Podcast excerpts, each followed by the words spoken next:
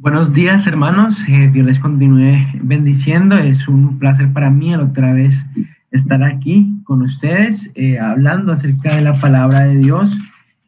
De verdad, eh, una de las cosas que más me gusta hacer, si no es la que más me gusta hacer, es poder predicar de la palabra de Dios y es un, un placer para mí el hacerlo y sé que es una responsabilidad el también hacerlo de, de la manera correcta y ese es mi deseo, el poder hacer la voluntad de Dios aquí en la tierra y Él me ha puesto el deseo de predicar y qué mejor hacerlo en mi iglesia local.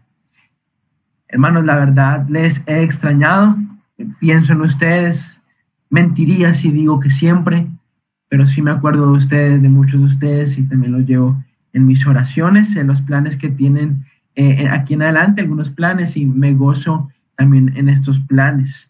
Recuerde, hermano, que esta vida es corta y que no hay nada mejor que vivirla sirviendo al Señor. Sirviendo al Señor. Si usted es algo, usted va a pasar la eternidad sirviendo al Señor. ¿Por qué no mejor empezar desde ya? ¿Por qué no mejor empezar a adorar a Dios con su vida desde ya? Y la mejor muestra de adoraciones es el servicio. Y vamos a, predicar en esta en mañana. Voy a estar predicando esta mañana como hablamos hace ocho días del libro de Primera de Juan, hoy también vamos a hablar de el libro de Primera de Juan. Recuerde que el libro de Primera de Juan fue escrito a, a una iglesia en específico, fue escrito a creyentes en específico. Y también el libro de Juan tiene una característica y es que es muy sencillo.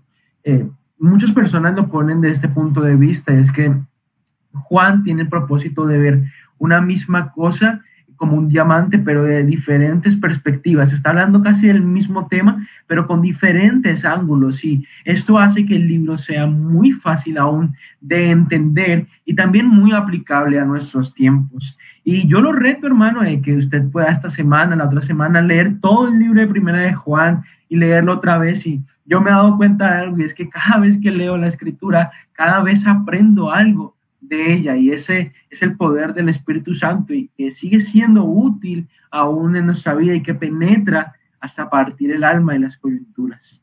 Vamos a hablar en, esta ocasión en Primera de Juan capítulo 2. Hace ocho días estuvimos hablando de Primera de Juan y vimos todo el capítulo 1 y ahorita vamos a hacer un recuento de todo lo que estuvimos hablando. Y quiero compartir con ustedes una diapositiva yo sé que no es fácil el poder concentrarse cuando uno está eh, con una pantalla. Entonces me propuse el poder hacer unas diapositivas que sea un poco más dinámico y, la verdad es que pues, uno predica la palabra de Dios, pero espero que usted también esté comprometido con el Señor para escuchar la voz de Dios. La, la pregunta que me gustaría hacer esta mañana o el tema que estaré hablando durante este poco tiempo es acerca, o la pregunta es, ¿cómo saber que eres salvo? La pregunta es, ¿será que hay evidencia en la palabra de Dios que muestra que alguien es salvo? Y la respuesta fácil es decir sí. En realidad es que comúnmente las personas se preguntan a veces cuando han recibido al Señor, cuando han confesado sus pecados, cuando eh, se han arrepentido de corazón, llega un momento en su vida y decir, ¿será que soy salvo? Eh, hay, hay, personas que aún han tenido dudas y, y la palabra de Dios nos da respuestas a, a, a, esta verdad y es que la salvación es un regalo de Dios.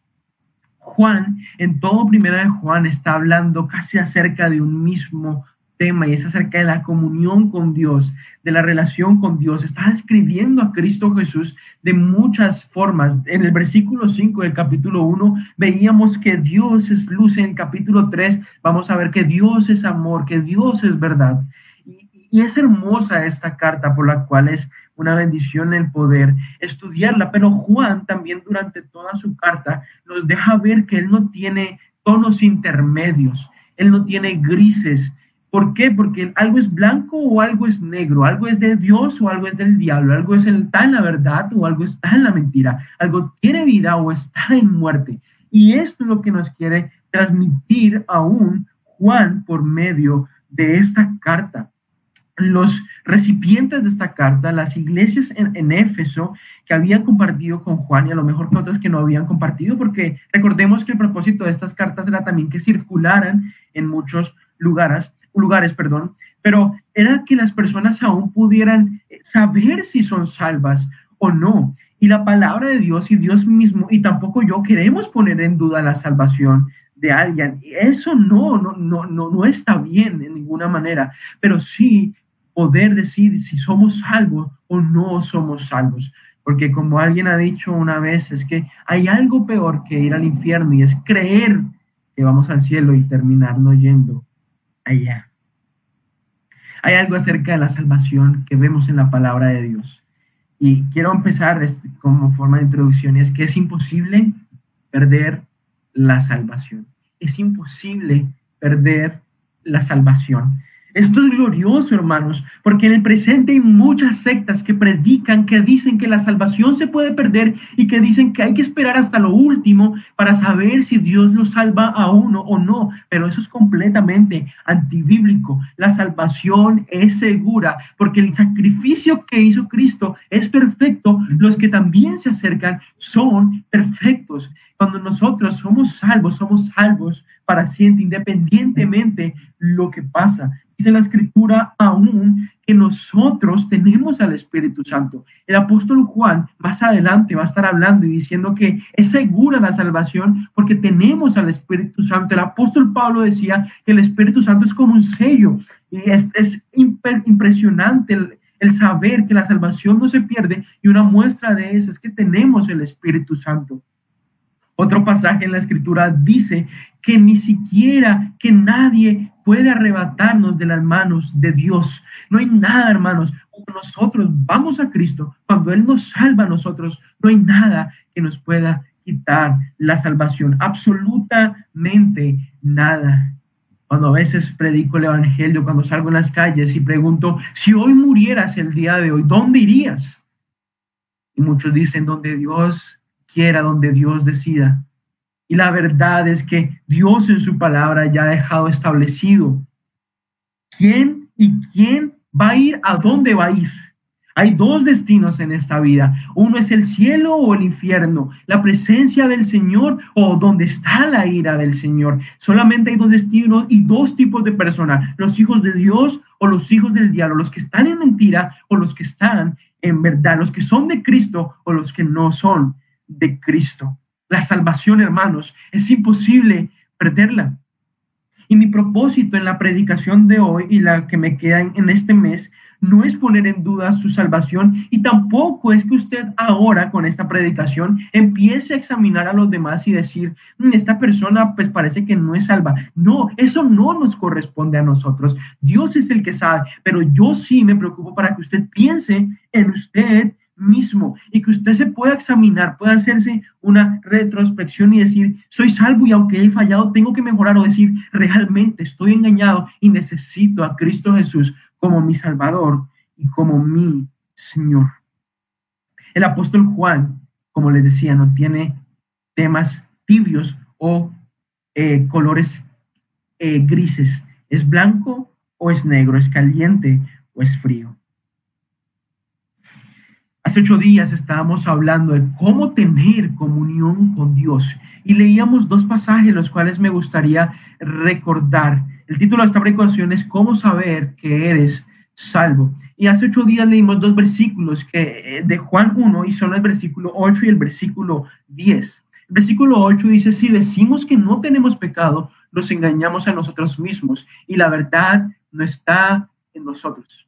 La verdad no está en nosotros. Versículo 10. Si decimos que no hemos pecado, le hacemos a él mentiroso y su palabra no está en nosotros. Lo que Juan le está diciendo a ellos, si alguno de ustedes cree que no tiene pecado, usted no es salvo. Y hablábamos hace ocho días que la persona que no ha reconocido su condición, que no ha reconocido su pecado, es una muestra que no ha sido salvo, porque es necesario primero reconocer la condición para ir al médico. De igual manera, primero reconocer que somos pecadores para buscar, buscar la medicina que es Cristo Jesús. Y no solamente el que tiene pecado, sino que cuando alguien dice que no ha pecado, también la palabra no está en esa persona.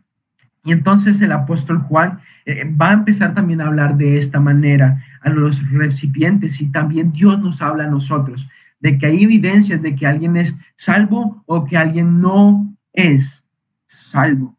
Hace ocho días terminamos diciendo que para tener comunión con Dios, primero hay que conocer a Dios, que Él es luz y que no hay ninguna tinieblas en Él. En segundo lugar, es necesario que los que tienen comunión en Dios caminen en la luz, que anden en la luz, que vivan una vida semejante a la de Cristo. Y en tercer lugar, que los que quieren tener comunión con Dios tienen que confesar sus pecados y recordar que Él es fiel y justo para perdonar los pecados y también para limpiarnos de toda maldad. Es importante entender que la palabra de Dios, cada carta, cada libro no fue escrito como lo tenemos en el presente con capítulos y con versículos. Entonces, eh, estas son decisiones que se han tomado después de un tiempo en cuanto a las divisiones para ayudarnos a usted y a mí. Pero eh, los primeros dos versículos del capítulo 2 están muy ligados al tema anterior acerca de la comunión con Dios, ya que lleva el mismo eh, tratado, lleva el mismo tema, el mismo enfoque. Y quiero que los leamos, hermanos. Eh, dice la palabra del Señor en Primera de Juan, capítulo 2, versículo 1. Hijitos míos, estas cosas os escribo para que no pequéis. Y si alguno hubiere pecado, abogado tenemos para con el Padre, a Jesucristo el justo.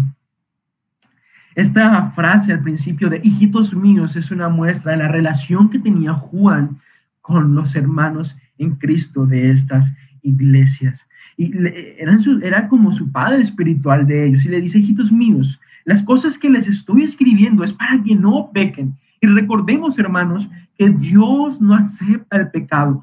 Dios no tolera el pecado. Y aunque Dios nos dice, ven y confiesa tu pecado, Dios quiere que nos apartemos del pecado. Dios dice que quiere que nos arrepintamos y que nos apartamos del pecado. No solamente que sea algo de diario confeso y no me aparto, sino que Dios quiere que nos apartamos del pecado. Dice, para que no pequéis, Dios no quiere que usted peque. Dios no quiere que usted peque. Dios no quiere que usted peque. Porque he escuchado y tristemente están estas frases como, no, Dios quería que esto sucediera. Y vemos que está hablando acerca del pecado. Mano, Dios no quiere que usted aún sufra las consecuencias del pecado. Dios lo permite, pero Dios no quiere que usted peque. Hay personas que dicen, no, es que tomé esta decisión mal, pero Dios la quería así. No, Dios no quiere que usted peque. Dios no desea que usted peque, hermanos. Pero Juan les dice, y si alguno hubiere pecado. Fíjese que no es la constante del creyente el pecar. Y es por eso que les dice, y si alguno hubiere pecado, como no, no, no es algo que tiene que ser constante en el creyente, sino que si tal vez tú has pecado, pues recuerda que tienes abogado delante de Dios.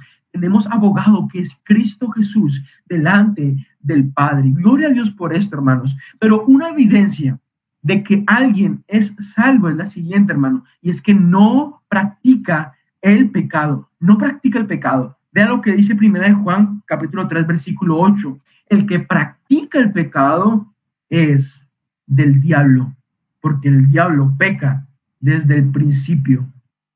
Y esa es una diferencia entre el creyente y entre el inconverso. El inconverso, su naturaleza no ha sido regenerado, no ha ido al conocimiento de la verdad y lo único que sabe hacer bien es pecar. Sabe pecar, hermanos. Y es por eso que su vida es una vida llena de pecado completamente. Pero con el creyente no es así. Cuando llegamos al conocimiento de la verdad, Dios nos hizo nuevas criaturas. Somos una nueva creación, por lo que dice Primera de Corintios 15, 17, 5 17, si no estoy mal. Somos nuevas criaturas, pero aún tenemos una lucha entre la carne y el espíritu y está la posibilidad del pecar. Pero hay algo diferente del creyente el inconverso. Y es que el creyente puede pecar, pero el creyente no vive en el pecado. Le pregunto, ¿usted vive en el pecado? ¿Usted no ha cambiado aún? Dice ser salvo, pero está igual que como cuando no estaba salvo. No puede ser posible, hermanos, porque una muestra de la justificación de parte de Dios es nuestra santificación. Es nuestra santificación. Es estar apartados del pecado, hermano. Tiene que haber una diferencia. Y si no la hay, déjeme decirle que tal vez usted no es salvo. No es salvo, hermano. Pero gloria a Dios, que Dios nos da esperanza, que dice que si usted y yo tal vez pecamos, cometemos, fallamos, transgredimos la ley de Dios, hay esperanza. Y dice, abogado tenemos para con el Padre, a Jesucristo el justo. ¿Y qué significa que Cristo Jesús es nuestro abogado? La palabra abogado lleva la idea de decir que Él es nuestro ayudador, nuestro intercesor. Cristo Jesús es eso. ¿Y por qué se, escribe como un abogado? Bueno, cuando nosotros pecamos, hermano, ¿sabe qué dice Cristo Jesús? Cuando nosotros confesamos nuestros pecados, Cristo Jesús dice, yo ya pagué por los pecados de Él. Ya mi sangre lo limpió a Él. Y es por eso que yo abogo por Él delante del Padre. Satanás, cuando nos acusa, hermanos, está Cristo Jesús diciendo, ya yo pagué por el pecado de Él. Bueno, yo no sé, pero a mí me da, me, da mucha alegría eso. Que el mismo Cristo Jesús, Dios mismo, es mi abogado y que Él intercede por nosotros. Y Él es mi abogado ayer y hoy y siempre. El, que Él sea abogado no depende de mis obras. No es como los seres humanos. Las relaciones dependen de cómo uno actúe. No, Dios es abogado de sus hijos siempre. Cristo Jesús es abogado siempre. Y usted tiene que decir amén. Porque gloria a Dios que Él es nuestro abogado. Y que Él intercede. Y que Él aún nos ayuda a no pecar. Y eso lo encontramos en el versículo 2, hermanos. Pero cuando hablamos, eh, esta, esta gráfica yo la decidí poner, hablando acerca de los que practican el pecado. Eh, una práctica también es como una frecuencia. Y esas son frecuencias, lo que, la imagen que está ahí. Un incrédulo, escuche bien acá, un incrédulo frecuentemente está pecando. En lo mismo. Y aunque intente apartarse del pecado, no puede. Pero el creyente no es así, hermano. El creyente sí puede apartarse del pecado. Por eso Dios dice, no peques más, para que no pequéis. Ahora eh, vemos el versículo 2, ahí me equivoqué, hermanos. En primera de Juan, capítulo 2, versículo 2. Dice, y Él es la propiciación por nuestros pecados. ¿Hablando de quién? Bueno, el, el, contexto está hablando acerca de Cristo Jesús. Él es la propiciación por nuestros pecados. Cuando dice la palabra del Señor que Él es nuestra proporción, quiere decir que Él tomó nuestro lugar, pero no solamente quiere decir que Él tomó nuestro lugar, sino que Él también fue el que cubrió a nosotros. La palabra en el idioma original eh, significa eh, o es la palabra ilasmos. Y eso lo que quiere decir es que Cristo Jesús fue el que tomó nuestro lugar, fue el que fue propicio, el que aplacó la ira de Dios, fue el que estuvo por nosotros y Él es la propiciación por nuestros pecados. Y es por eso que Él es nuestro abogado, siendo el justo murió por los injustos. Él pagó nuestra culpa en la cruz, lo que nosotros merecíamos por nuestro pecado, Él lo pagó y es por eso él nos limpia. Pero vea lo grandioso del sacrificio de Cristo. Y es que Él no es solamente propiciación para los salvos, y no solamente para los nuestros, sino también por los de todo el mundo. Este versículo tiene que usted aprenderse en el presente, porque se está levantando con fuerza una nueva predicación diciendo que Cristo Jesús solamente murió por los escogidos, que Cristo Jesús solamente murió por los que son de la iglesia y que Él no murió por todo el mundo. Pero esto es antibíblico, hermano. La palabra de Dios dice que Dios amó a todo el mundo y que ha dado a su Hijo unigénito. Y este versículo dice que Él es propiciación por nuestros pecados siendo creyentes, pero Él es también propiciación por los de todo el mundo. Y es por eso que Él puede decir a todos, venid a mí. Él dice a todos, es un llamado, venid a mí todos los que estéis cansados y cargados, y yo os haré descansar, hermanos. El, el, llamado de Dios es amplio porque el sacrificio de Dios fue perfecto y Él pagó por los pecados. Hermanos, gloria a Dios que Él es propiciación por nosotros. Él murió en nuestro lugar. Él aplacó la ira de Dios. Esto, los dos primeros dos versículos, es para cerrar el tema acerca de la comunión con Dios, pero también nos muestra eh, referente al tema que estaremos hablando hoy de cómo saber si eres salvo. En primer lugar, hermano, como acabamos de ver, tú eres salvo si no practicas el pecado. El creyente, como dice el, mismo versículo, y si alguno hubiera pecado, o sea, no es un constante, no es algo habitual, sino que es, es posible que peque, pero no es algo que es día tras día tras día. Y esa es la diferencia. Pero si tu vida está llena de pecado, llena de pecado, tal vez tú eres un creyente, pero tienes que ponerte en serio con el Señor. Pero si no, tienes que ir a Dios, porque alguien que no es salvo no puede realmente combatir con el pecado. No puede. Pero ahora vamos al, al, pasaje que vamos a estar desarrollando el día de hoy. Y está desde el versículo 3 al versículo 6. ¿Cómo saber que eres salvo? Primera de Juan, capítulo 2, versículo 3 al 6. Y vamos a leer estos, estos tres versículos. Dice, y en esto sabemos que nosotros le conocemos si guardamos sus mandamientos. El que dice yo le conozco y no guarda sus mandamientos, el tal es mentiroso y la verdad no está en él. Pero el que guarda su palabra, en este verdaderamente el amor de Dios se ha perfeccionado. Por esto sabemos que estamos en él. El que dice que permanece en él debe andar como él anduvo. La primera evidencia, hermanos, de que nosotros realmente hemos conocido a Dios, de que realmente nos hemos sido salvos, es si guardamos sus mandamientos. El versículo 3 dice, y en esto sabemos que nosotros le conocemos, si guardamos sus mandamientos. Y las dos palabras que están ahí en rojo del versículo 3 es la palabra sabemos y la palabra conocer. En el idioma original es la misma palabra. Y gloria a Dios, hermano, porque lo que quiere decir Juan es que nosotros podemos saber si realmente hemos conocido a Dios.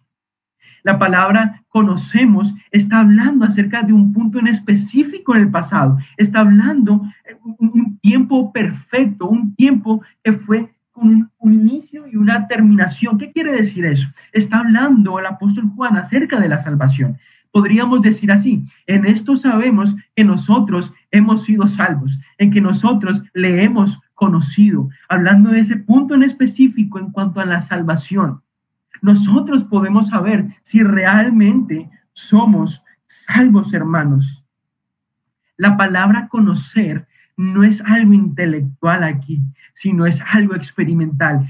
Que cuando una persona realmente conoce al Señor, estamos hablando de una persona que ha tenido un encuentro personal con Él, que ha experimentado el amor de Dios en su vida. No es un conocimiento meramente intelectual, porque si fuera así, pues todos serían salvos. Hay muchos ateos que conocen más de Dios que aún yo mismo.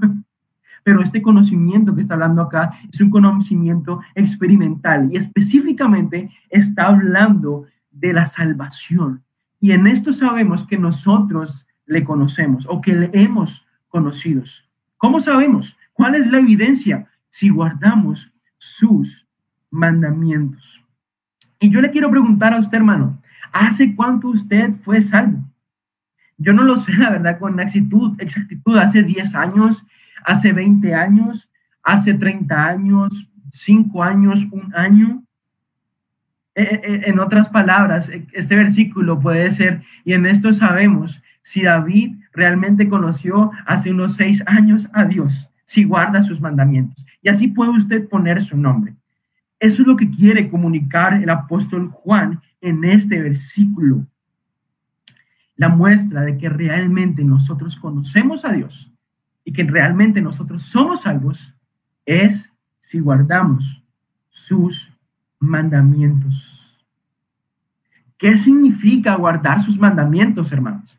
Definitivamente no es decir, bueno, yo sé que los mandamientos de Dios, bueno, por ejemplo, los diez mandamientos de Dios, yo los voy a coger y los voy a guardar en un cofre.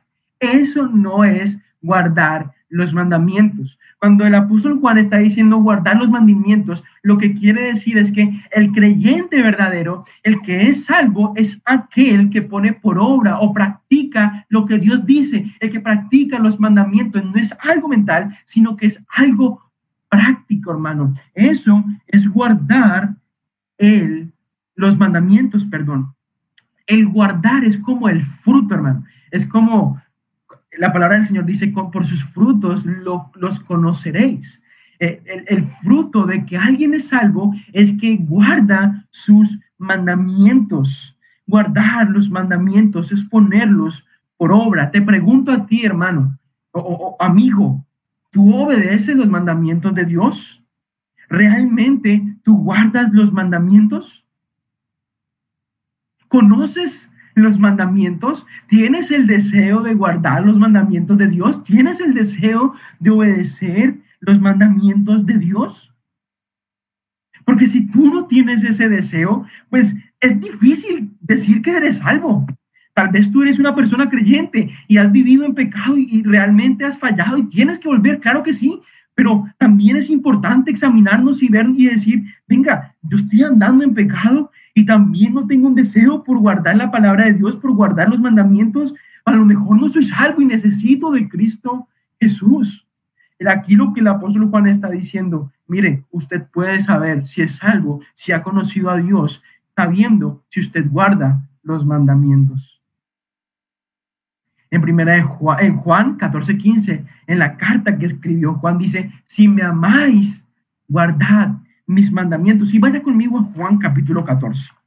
Juan capítulo 14.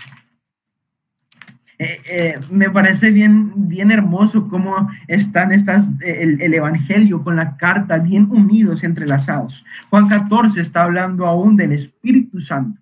Y vea lo que dice el versículo 15, Juan 14, 15. Si me amáis, guardad mis mandamientos. Pero no solamente el 15, el 23. Respondió Jesús y le dijo, el que me ama, mi palabra guardará y mi Padre le amará y vendremos a él, vendremos a él y haremos morada con él. Versículo 24.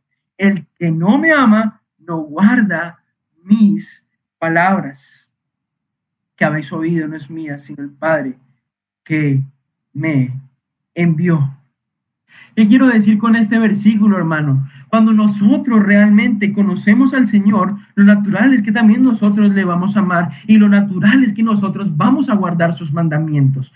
Por ejemplo, en la palabra de Dios, ¿cuál es el mandamiento principal? Dice la palabra del Señor, amarás al Señor tu Dios con todo tu corazón, con toda tu alma y con todas tus fuerzas. Hay otro mandamiento que es amar a tu prójimo como a ti mismo. Cuando nosotros queremos hacer eso, cuando nosotros queremos amar al Señor, vamos a querer hacer la voluntad de Dios. Y la voluntad de Dios se halla en su palabra. Una persona que realmente salva es una persona que busca poner en obra, ser un hacedor de la palabra de Dios. Es semejante a lo que dice Santiago en el capítulo 2 de su epístola. Dice que las obras son el resultado de la fe. No quiere decir que nosotros somos salvos por obras. Eso lo dice muy bien claro en Efesios capítulo 12 el apóstol Pablo, sino que lo que quiere decir Santiago es que la evidencia de que realmente tenemos fe en Cristo o somos salvos son las obras, es nuestra manera de actuar. Acá está diciendo lo mismo eh, eh, eh, Juan. Si tú has conocido a Dios, pues vas a guardar sus mandamientos, vas a ponerlos en práctica. Dios no está diciendo acá que si tú quieres ser salvo, guarda los mandamientos. Eso es imposible, hermano. No podemos hallar la salvación por nosotros mismos, en nuestras propias fuerzas. Es imposible. Ya Cristo Jesús pagó el precio en la cruz por nosotros. Y si nosotros hemos creído en Él y nosotros, nosotros nos hemos arrepentido y hemos sido salvos, el resultado de eso es que vamos a guardar sus mandamientos. Vean lo que dice el siguiente versículo. Acá está la explicación de lo que acabo de decir, hermanos. El versículo 4 dice, el que dice. Y, fíjese que eh, el, Juan está dando muchos ejemplos de personas que solamente dicen, dicen, en el capítulo 1, versículo, en tres versículos, veíamos esta misma expresión y ahorita vamos a ver esta misma expresión dos veces. El versículo 4 dice, el que dice, yo le conozco, o yo le he conocido, o yo soy salvo, y no guarda sus mandamientos, el tal es mentiroso y la verdad no está en él. Está diciendo, es una mentira la persona que dice soy salvo y sigue viviendo en el pecado y no busca guardar los mandamientos. Y a mí eso me preocupa, hermanos, porque hay personas que están engañadas, que aún están mintiéndose a sí mismas, creyendo que son salvas, pero no tienen un deseo por guardar la palabra de Dios, no tienen un deseo por hacer la voluntad de Dios. Y me preocupa eso. Me preocupo porque me dolería pensar que alguien que ha dicho siempre yo soy salvo y cuando yo llegue a la gloria y no verlo allá. Eso duele, hermano. Y me dolería que alguno de ustedes fuera así, que tal vez ha nacido en la iglesia y siempre ha estado en la iglesia y dice yo soy salvo, yo soy salvo. Pudo haber sido bautizado y todo, pero créame que eso no quiere decir que realmente sea salvo. Las evidencias de la salvación, una es que no practica el pecado y la otra es que guarda los mandamientos de Dios, por lo menos tiene el deseo de guardarlos. Pero tristemente hallamos personas que dicen ser salvas, pero ni siquiera conocen los mandamientos de Dios. No tienen un deseo por la palabra de Dios como niños recién nacidos. Mano, examínese a usted mismo. Y yo no quiero poner en duda a nadie. Si usted dice, no, yo sí soy salvo, pero no he guardado sus mandamientos, pues comprométase con el Señor. A veces nos apartamos tanto del Señor que tenemos que recordar otra vez el monte del Calvario, ver cómo Cristo Jesús murió por nuestro lugar y decir, lo único que yo tengo que hacer es apartarme del pecado y guardar sus mandamientos. No hallamos la salvación haciendo esto, sino que es el resultado de una salvación genuina. Cuando Dios nos salva, Él nos justifica, Él nos declara justos, pero el resultado de eso es que vivimos unas vidas santas Hermano, examínese a usted mismo. Amigo, joven. Porque si usted no guarda los mandamientos, si no tiene ese deseo de guardar los mandamientos de Dios, déjeme decirle que usted no sabe. Y tal vez usted dice, pero ¿por qué dice eso?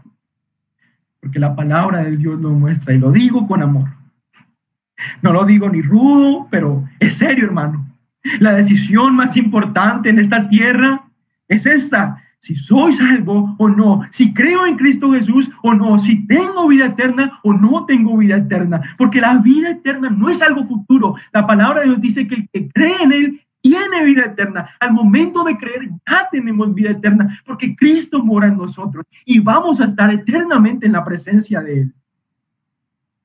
Pero me cuesta pensar que muchas personas están en la condición en la que nacieron, están ya condenados y les espera el destino final, que es la muerte segunda. El, el, lago de fuego está destinado, que fue creado para el Satanás y sus demonios. Y me dolería que usted estuviera allá.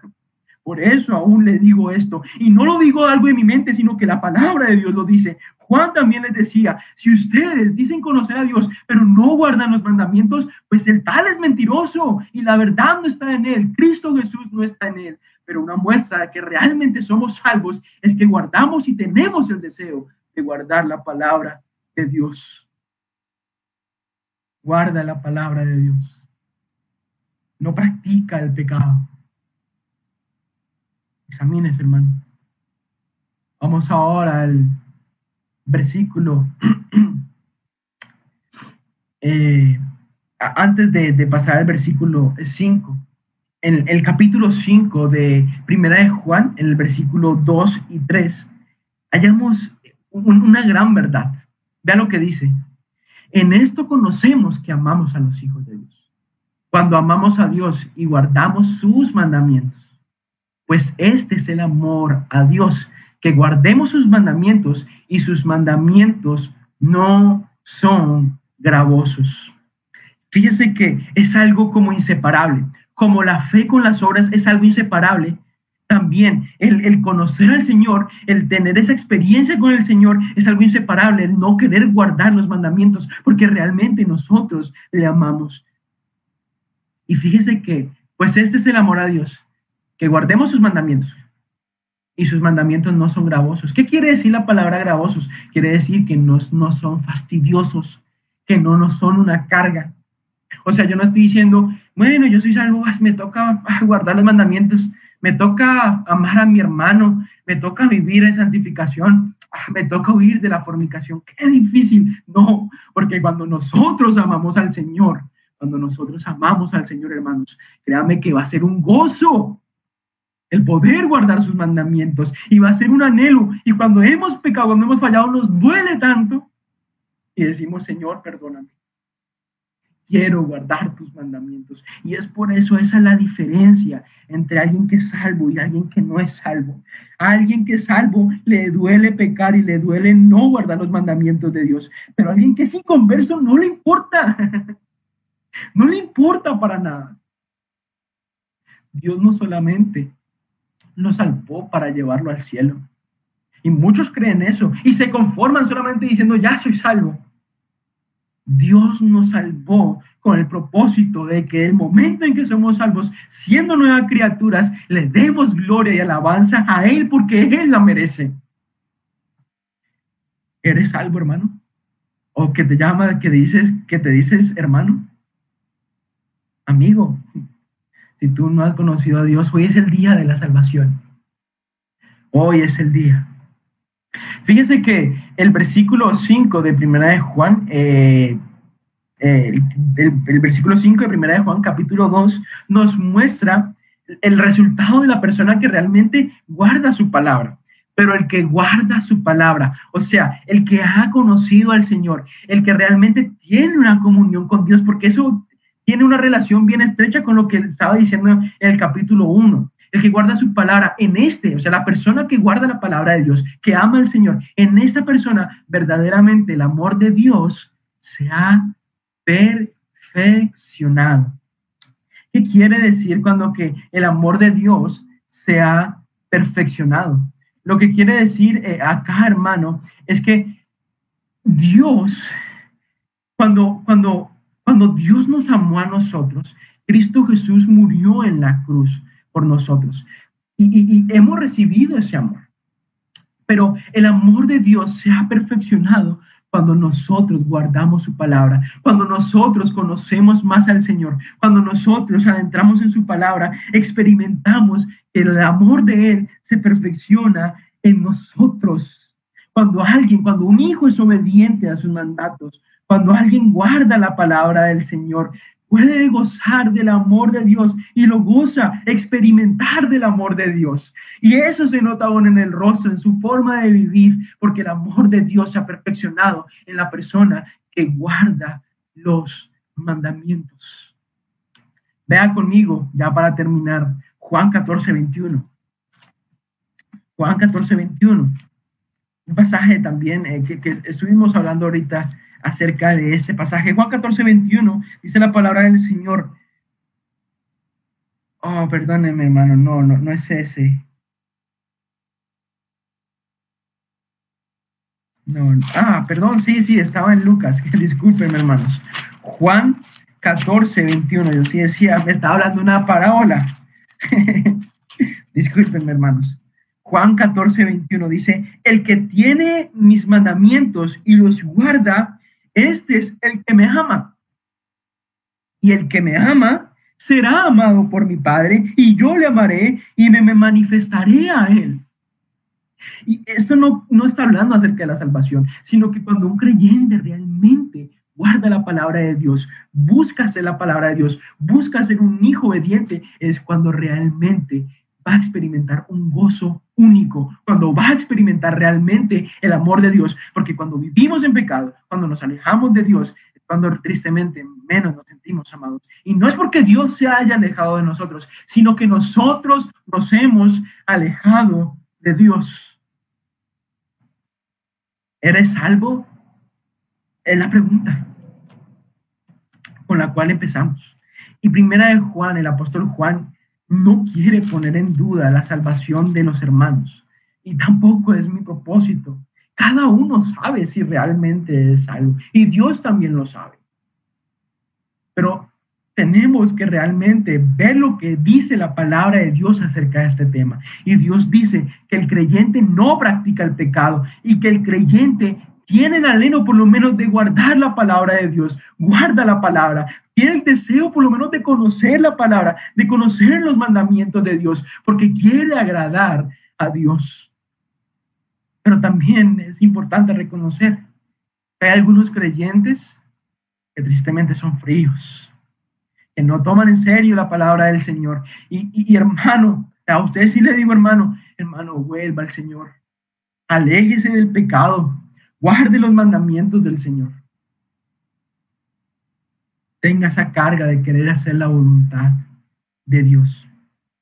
Y este versículo dice que en este verdaderamente el amor de Dios se ha perfeccionado, por eso sabemos que estamos en Él. Cuando nosotros experimentamos eso, hermanos, decimos, soy hijo de Dios. Yo estoy en Él. Yo estoy en la luz. Cuando hago su voluntad, sé que soy salvo.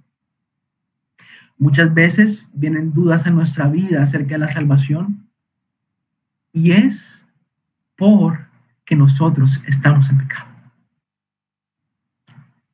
Y, y, sentimos que Dios no está, pero es que Dios nunca se ha ido, sino que nosotros hemos apagado el espíritu, hemos acauterizado nuestra conciencia, nos hemos apartado de Dios, hermanos. Entonces, el llamado del día de hoy es el siguiente. Tal vez este, tú te has dado cuenta que realmente no eres salvo. No tienes ni el deseo de guardar la palabra de Dios. Vives una vida en el pecado. Practicas frecuentemente, estás en el pecado. Déjame decirte que ya Cristo murió por tus pecados. Dice el versículo 2 que Cristo es la, es la propiciación por nuestros pecados, pero también por los de todo el mundo. Y todo el mundo lo incluye a usted que está escuchando esta predicación. Dios pagó la deuda por ti y Él quiere salvarte, pero tienes que acercarte a Él arrepentido, reconociendo que le has fallado a Él, que has pecado y que Él es el único que puede salvarte, que tus obras de inmundicia no pueden hacer nada por ti, sino que solamente es el sacrificio de Cristo y que Cristo Jesús te puede salvar. Cree eso. Como le dijo Felipe el eunuco, cree de todo corazón que, que Jesús es el Hijo de Dios y será salvo. Como Pablo le dijo al carcelero, cree en Cristo Jesús. Y la palabra creer no solamente decir, ah, yo creo que Él existe, sino creer que Él pagó por mí la deuda y que Él me puede perdonar y que Él, siendo el Hijo de Dios, siendo Dios mismo, pagó por mí en el Calvario y que Él venció la muerte y es por eso que puedo tener esperanza. Ese es el primer llamado. Si tú no eres salvo, no dejes que llegue la muerte a ti, porque después de eso no tendrás oportunidad. Dice la palabra de Dios que Él es misericordioso, Él es paciente para con todos los hombres, no queriendo que ninguno perezca, sino que todos procedan al arrepentimiento. Ese es el deseo de Dios, que todos procedan al arrepentimiento. Y es por eso que aún nosotros, hay muchos que se mantienen con vida, pero arrepiéntete de tu maldad. Pero también tal vez hay creyentes que tristemente se han apartado de Dios, que han apagado el Espíritu Santo, que no han tomado al Señor en serio. Y si usted dice, no, yo soy creyente, pero estoy viviendo como un inconverso, pues arrepiéntase y confiese su pecado delante del Señor, humíllese delante de Él y dígale, Señor, perdóneme porque estoy viviendo como algo que no soy. Estoy viviendo como un inconverso, cámbieme, porque Dios lo puede hacer. Cuando yo soy menos, Él es más en mí. Por último, hermano, vea su Biblia, el versículo 6. El que dice otra vez que permanece en Él, que está en Él, debe andar como Él anduvo. Si tú dices ser salvo, si tú dices que conoces al Señor, no es una sugerencia que andes como Cristo, sino un deber. Si realmente dices que eres salvo, debes andar como Él. Debes imitarlo. Debes guardar su palabra, guardar sus mandamientos. Dios puso este tema en mi corazón, hermanos, y no estoy allá. Eh. Realmente me cuesta a mí aún predicar por medio de eso, porque yo no estoy viendo sus caras. Yo no, no estoy viendo, tal vez si alguno está durmiendo, viendo un partido de fútbol o viendo su celular, yo no lo sé. Pero yo sí lo que estoy seguro es que si usted no toma en serio esto, un día usted va a estar delante del Señor y dice la palabra del Señor que nadie tendrá excusa. Nadie tendrá excusa delante del Señor. Si, no es, si usted no ha creído en el Señor, si usted no es salvo, arrepiéntase de su maldad, vaya a Cristo, pida perdón. Dios le perdona.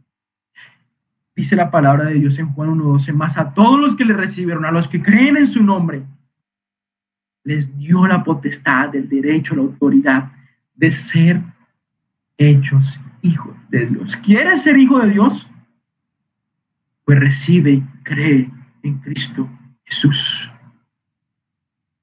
Ya Cristo pagó el precio por ti en la cruz. Él es propiciación por los pecados de todo el mundo. Y creyente, tal vez también tú no has prestado atención a la prédica, yo no lo sé. Pero va a haber un día, va a haber un tribunal donde la gloria no, se la, no, vamos a llevar nosotros, los hijos de Dios, donde la gloria va a ser para Cristo y donde seremos recompensados para decir gloria a Cristo Jesús. Y vamos a recibir esas coronas para la gloria de Dios. No para enorgullecernos nosotros, sino para decir gloria a Dios. Lo menos que nosotros podemos hacer frente a tan grande bendición, la salvación, lo único que podemos hacer es vivir una vida de servicio delante de Dios. No hay nada más. Vivir una vida apartada del pecado, siendo santo, viviendo una vida guardando sus mandamientos, teniendo el deseo, anhelando, viviendo una vida de arrepentimiento no se deje distraer por el enemigo, porque sabe que el enemigo, Satanás, sabe que ya no puede usted perder la salvación, pero él sabe que usted sí se puede distraer con el mundo, como más adelante lo dice en el capítulo 2, que personas aún se enfrascan en el mundo, que aman el mundo, no ames al mundo ni las cosas que están en el mundo. Porque cuando nosotros nos acercamos a Dios y nos alejamos del mundo, vamos a empezar a hacer lo que Dios quiere. Y sabe que hay algo claro en la palabra de Dios, predica el Evangelio. Predica el Evangelio. Solamente espero que haya sido de bendición y vamos a hablar, hermanos. Padre, gracias porque tú eres bueno y eres fiel.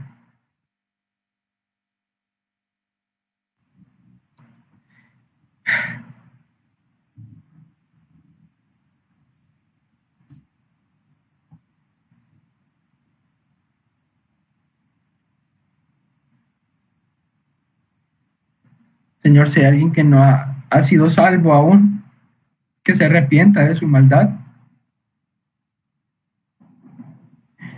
que vea que su condición es ir al infierno y que recuerde que un día va a estar delante del juez y que al ver esto, Señor, al saber que ya Cristo Jesús pagó la, la paga por él, ya pagó la deuda que él tenía, que cada uno de nosotros teníamos. Se arrepienta de su maldad. Ayúdame a mí y también a mis hermanos, que tristemente estamos, como dice la Biblia, menospreciando lo que Cristo ha hecho por nosotros. Y estamos viviendo vidas no agradecidas, no de servicio, no apartados del pecado y no guardando sus mandamientos. Perdónanos y ayúdanos, Señor. Tu palabra dice que en esto sabemos que le hemos conocido, si guardamos sus mandamientos. Sabemos que te conocemos si guardamos tus mandamientos. Ayúdanos, Señor. Te necesitamos. Ayuda, Señor, a los líderes de la iglesia también. En Cristo Jesús oramos. Amén. Pues Dios les bendiga, hermanos, y les llevo en el corazón.